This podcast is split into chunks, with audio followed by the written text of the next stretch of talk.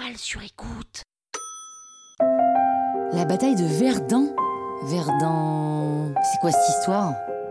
Vous écoutez Krusty History, le podcast qui vous raconte les histoires de l'histoire.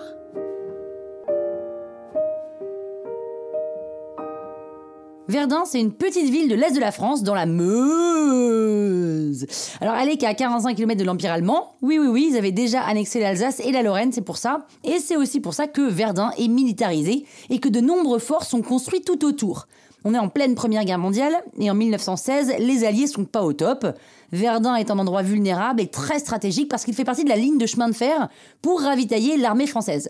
C'est aussi à proximité d'un bassin minier, accessoirement. Les Français regardent les Allemands préparer leur artillerie en vue de l'offensive, disons c'est dur à dire, artillerie, artillerie, et ils pâlissent un peu. Le combat commence le 21 février 1916 avec un déluge d'obus qui tombe côté français. 80 000 obus en 24 heures. Waouh Et plus tard, dans cette même journée, les soldats allemands passent à l'attaque, pensant trouver des Français à l'agonie, mais pas du tout. Ils se heurtent à une armée très bien organisée et prête à en découdre. Les Allemands augmentent les salves, 2 millions d'obus, 2 millions quand même, hein, c'est énorme, qui tombent sur les Français en 48 heures. Alors bien que les Allemands progressent de plus en plus, ils vont bien plus lentement qu'ils ne l'espéraient. Les Français, eux, ne lâchent rien. Même dans certains régiments disparus, les survivants surgissent pour les défoncer. Des renforts côté français arrivent et stoppent complètement l'avancée des troupes allemandes, qui sont très très loin de leur objectif. Le 24 février, on appelle le général Pétain en renfort qui réorganise la défense sur tous les points.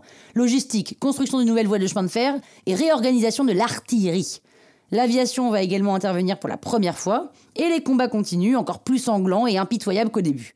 Les effectifs français passent de 150 000 à 525 000, hein, c'est énorme, et la France compte bien gagner cette bataille. Pétain, lui, n'arrive plus à s'entendre avec ses supérieurs sur la stratégie à adopter, donc il lui offre un poste un peu plus important pour qu'il ait une vision d'ensemble du conflit, et surtout qu'il arrête de les emmerder avec sa vision des choses. Et en juillet, le combat bascule, les Allemands sont attaqués sur tous les fronts, les Français en profitent pour les bombarder encore plus, les Allemands sont donc obligés de battre en retraite, et les Français récupèrent leur position.